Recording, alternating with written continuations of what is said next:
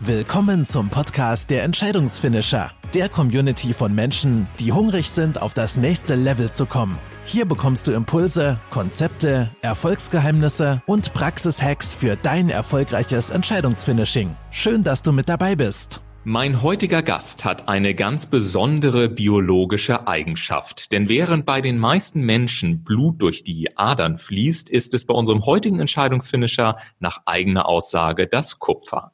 Seitdem sie 16 Jahre alt ist, ist sie in der Kupferindustrie tätig. Bereits in jungen Jahren hat sie nicht nur die Welt bereist, sondern auch zunehmend bedeutsame Führungspositionen im internationalen Vertrieb übernommen.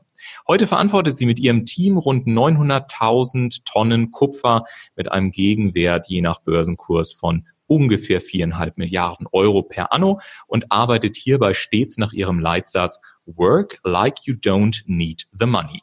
Wie es ihr dabei gelingt, authentisch zu bleiben, darüber sprechen wir in dieser Folge. Also freut euch gemeinsam mit mir auf die nächsten rund 20 Minuten zum Thema Authentizität in der Führung. Herzlich willkommen, Tanja Winter. Schön, dass du da bist. Hallo, lieber Ulf. Tanja, bevor wir gleich voll in das Thema Authentizität einsteigen, interessiert es unsere Hörer ja immer, wer unser heutiger Gast eigentlich genau ist. Also kurz gefragt, wer ist Tanja Winter und was haben Menschen davon, dass es dich gibt? Was äh, mich sicherlich auszeichnet, was immer jeder schon sehr schnell ähm, mir zurückspielt, ist, dass von mir ein sehr, sehr, sehr hohes Maß an Energie ausgeht. Also ich bin sicherlich jemand, der mit Energie gesegnet ist, die ich hoffe, positiv in den weitesten ähm, Fällen eben umsetzen zu können und auch damit auf andere Menschen ausstrahlen zu können. Ähm, ich liebe Aktivitäten.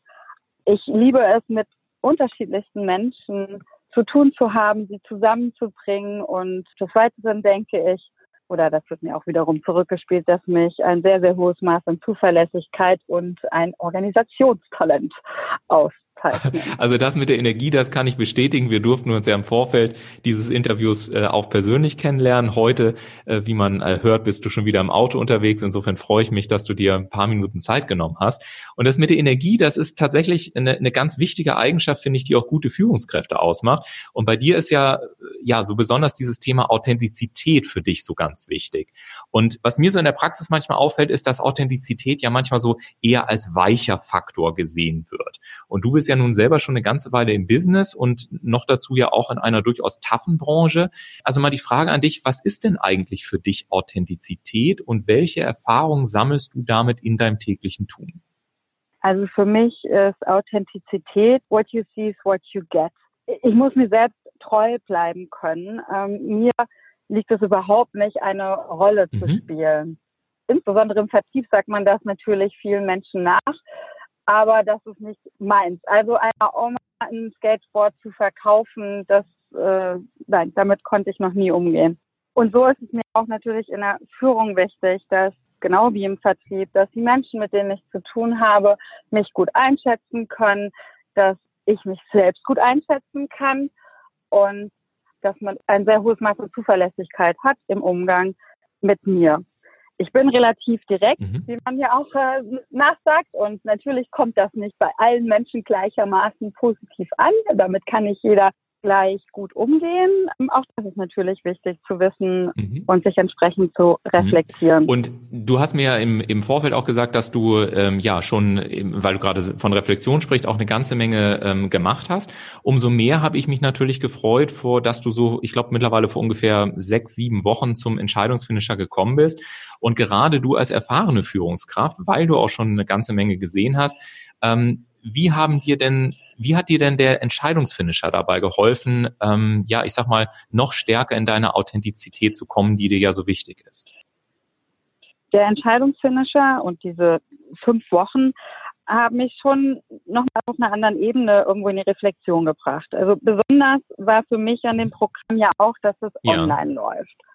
Und äh, das hatte ich bisher noch nicht gemacht und habe mich auch immer gefragt, wie gut und diszipliniert ich selbst mit einem solchen Online-Kurs eben mhm. umgehen mhm. kann.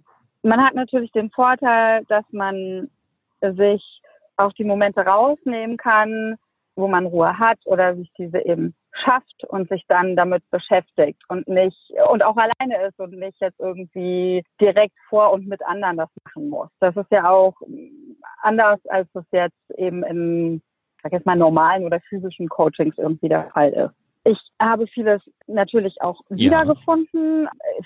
Einiges äh, Neues war auch dabei. Mich hat insbesondere auch nochmal der wissenschaftliche Ansatz bei vielen Themen, die du im Entscheidungsfinisher ja vorstellst und vielen Tools sehr, sehr interessiert und habe da einiges sicherlich mitnehmen können für mich.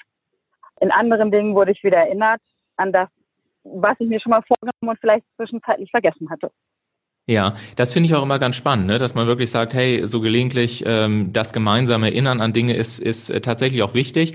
Und äh, du hast ja im Vorfeld gesagt, ja klar, ähm, kann ich gerne teilen. Du sagtest mir nämlich, das Spannende ist, dass du eben diesen Leitsatz, der dir so wichtig ist, work like you don't need the money, dass der zwischenzeitlich auch mal so drohte, aus dem Blickwinkel zu gehen und dass er jetzt eben auch voll zurückgekommen ist, was äh, natürlich eine super coole Sache ist.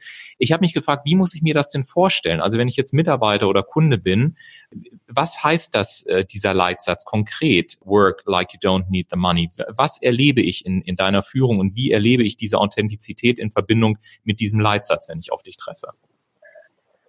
Mein Leitsatz, das, der geht ja noch ein bisschen weiter. Also das ist ja der erste Teil davon. Er ist irgendwie dreistufig und geht dann weiter mit Dance like no one is watching you und Laugh like you've never been hurt. Also jetzt kann man natürlich die ähm, nachfolgenden Teile eher auf das Privatleben übertragen und den ersten Teil doch auch schon zu einem gewissen Maße auf das Berufliche. Der Satz ist aber für mich gilt für mein gesamtes Leben und ich trenne auch nicht so extrem wie ich bin zwischen meinem Privatleben und meinem beruflichen Dasein. Und wichtig ist eben für mich immer irgendwo so eine mit einer positiven Grundeinstellung zu starten. Ja, einer positiven Grundeinstellung generell Menschen gegenüber, Aufgaben gegenüber, mir selbst gegenüber. Und bei mir geht eher erstmal jemand mit Vorschusslorbeeren, in Anführungsstrichen, in eine Beziehung. Ja. Und außerdem glaube ich auch, dass mich das sehr auszeichnet ist, ich arbeite ganz viel einfach über einen inneren Antrieb ja, für das große Ganze oder für meine Leidenschaft, die sicherlich Kupfer ist und der Vertrieb und das Geschäft als solches. So, das mhm. heißt im Prinzip, es geht nicht unbedingt immer um den einen äh, Euro oder Cent oder auch da mit ein paar Nullen dran, sondern es geht daraus, dass man doch am besten seine Motivation aus dem Intrinsischen ähm, herholt. Eben dadurch, dass man, und da schätze ich mich natürlich sehr glücklich, in seiner Leidenschaft auch arbeiten kann. Ja. Und das täglich in den meisten Fällen auch sehr, sehr gerne. genau, kleinere Ausnahmen gibt es vielleicht manchmal und dafür ist es ja dann auch wichtig, dass man, ich sag mal, so unterschiedliche, so ein kleines Repertoire hat an Dingen, wie man sich dann, ja, wie heißt es so schön neudeutsch, so in seine eigene Mitte auch zurückholen kann. Und ich fand das bei dir so spannend, weil du ja so eine, ja, einfach ein, sehr offener Mensch bist. Du hast mir ja auch äh, kurz erzählt, dass du eben auch Dinge aus dem, aus dem Yoga durchaus dann in deinen Alltag integrierst oder auch äh, Visualisierung äh, nutzt und so weiter.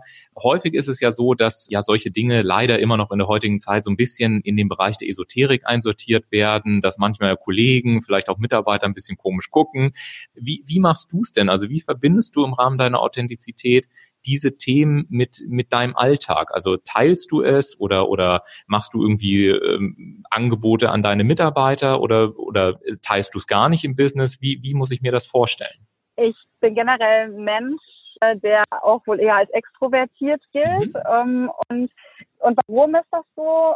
Ich glaube insbesondere, weil ich tatsächlich bewusst dieses Mittel nutze, Themen Menschen mitzuteilen. Also sprich, ich spreche darüber, warum ich es mache, auch, dass sie mich vielleicht dann in die Pflicht nehmen, mhm. ja, wenn ich mir was vorgenommen habe, wie die Morgenroutine oder ähnliches, dass man da irgendwie nochmal so einen Druck dann ja auch quasi von extern bekommt, weil man möchte ja auch nicht sagen müssen, nee, das mache ich jetzt doch nicht mehr oder ich habe es jetzt doch aufgegeben. Also das teile ich einmal aus diesem Grund, aber auch aus dem Grund, weil ich mir denke, nicht jeder Mensch weiß ja, was es so alles gibt auf dieser Welt, was existiert, was ich nutzen kann als, guten, als gute Tools und denke mir, okay, sprich halt einfach mal darüber ja. und ähm, irgendjemandem bringt das wahrscheinlich was, wenn du mal darüber gesprochen hast, weil dann weiß er, er kann dich ansprechen oder er kann dich vielleicht auch in einem gewissen Punkt, ja, was heißt als Vorbild sehen, aber als jemanden, von dem dann auch dort vielleicht eine gewisse Inspiration ausgeht und wie man sich diesen System dann halt auch öffnen kann. Ja, und ich glaube, wir haben alle schon die Erfahrung gemacht, dass wenn wir das Wissen, was wir auch haben, teilen und vor allen Dingen dann auch gemeinsam in die Umsetzung gehen, ja. ähm, dass vor allen Dingen auch ganz, ganz viel zurückkommt ähm, und auch wirklich, äh, ja, manchmal sehr überraschende Gespräche auf einmal stattfinden an Themenstellungen, wo man vielleicht im ersten Moment gar nicht gedacht hätte, dass man da tatsächlich eine Schnittstelle zu dem anderen Menschen findet. Du hast gerade das Stichwort Morgenroutine angeführt. Darum geht es natürlich auch im Entscheidungsfinisher. Wie etabliere ich überhaupt eine Morgenroutine? Ähm, warum hast du denn ausgerechnet jetzt die Morgenroutine angesprochen? Was ist denn die Geschichte, die damit verbunden ist?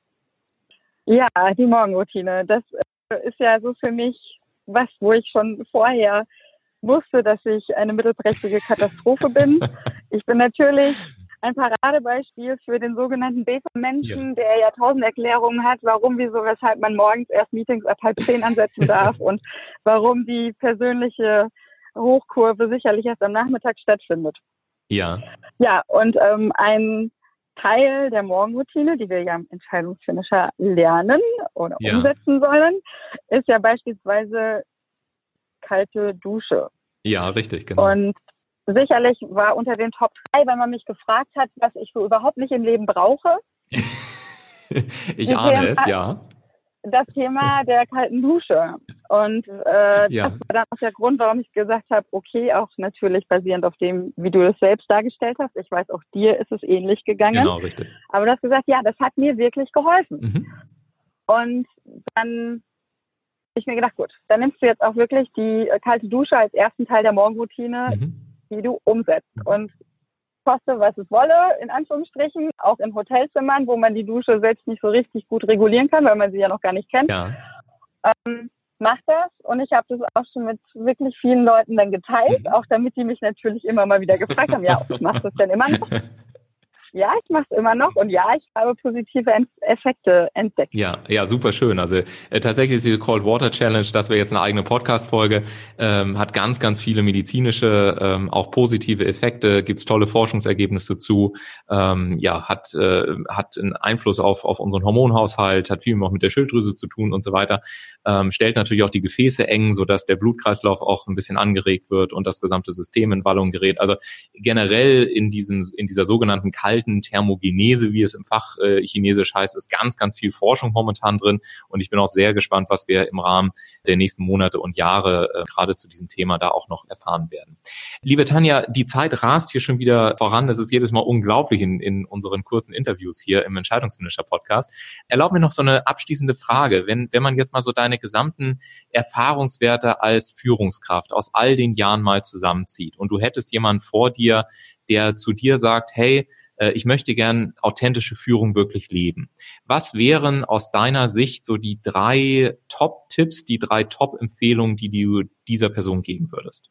Also auf jeden Fall als allererstes ganz klar, der Kern der Authentizität ist sich selbst treu bleiben. Dann natürlich fair sein, fair sein zu sich selbst und zu anderen. Ja. Dazu gehört auch sicherlich zu beiden Punkten, wenn man etwas nicht weiß, dann sage ich halt, das, was ich weiß und das, was ich auch nicht weiß. Und das, über das ich reden kann und das, über das ich nicht reden kann. Ja. Sodass auch jeder immer weiß, in welchem Rahmen er sich bewegt, in welchem Rahmen man sich selbst auch bewegt, was man beeinflussen kann, was man nicht beeinflussen kann. Mhm. Und essentiell ist, hinter dem Team zu stehen, mhm. ja, da eine gewisse ja, Sicherheit eben zu bieten, unterstützend zu sein und am Ende auch ein Vorbild, so frei nach dem ja sehr wichtigen Motto, äh, Leading by Example. Also da, glaube ich, geht ganz, ganz viel drüber. Oder auch natürlich, wenn es nicht vorhanden ist, viel verloren. Ja, und, und was ich dabei immer wieder spannend finde, auch in Gesprächen mit anderen Entscheidungsfinishern, bei dir, ich hatte es ja in der Einleitung gesagt, ist es ja wirklich so, dass du mit äh, roundabout, je nachdem wie der Börsenwert so ist, viereinhalb bis fünf Milliarden Euro per Anno wirklich eine ordentliche Zahl vor dir herschiebst. Und was ich immer sehr spannend finde, ist, dass wenn man es dann wirklich runterbricht, dass es doch immer wieder auf scheinbar relativ einfache Mechanismen hinausläuft. Und ich glaube, dass das nochmal so ein Appell auch sein kann, weil wir häufig ja oftmals denken, ich muss irgendwas ganz besonders machen oder es muss wahnsinnig kompliziert sein oder ich muss 3000 Techniken und Tools lernen und hast du nicht gesehen. Aber deswegen fand ich es spannend, dass du jetzt gerade auf diese Frage gesagt hast, ja, also ein Vorbild zu sein, hinter seinem Team zu stehen, fair zu sein und sich auch treu zu sein. Das finde ich nochmal ein sehr, eine sehr schöne Anregung eben auch bei gehobenen Führungsverantwortungen die, die Wirkung der Führung eher in der Einfachheit äh, zu suchen und die dann aber auch konsequent zu Ende zu führen. Kann man das so zusammenfassen? Äh, ja, auf jeden Fall. Natürlich muss ich auch dafür sorgen, dass wenn ich was von meinem Team erwarte, dass ich auch die entsprechenden Tools oder Schulungen oder oder zur Verfügung stelle. Ja. Aber ganz wichtig ist ja, dass da ähm, irgendwo eine Vertrauensbasis und eine Sicherheit, ja, welchen Bewegungsrahmen habe ich und ja, dass meine ja. Führungskraft mich unterstützt. Ja, absolut. Und ich fand das vorhin sehr schön, abschließender Gedanke, ähm, dass du sagtest, ja, ich gehe in Beziehung auch immer mit äh, rein, indem ich äh, meinem Gegenüber Vorschusslorbeeren gebe.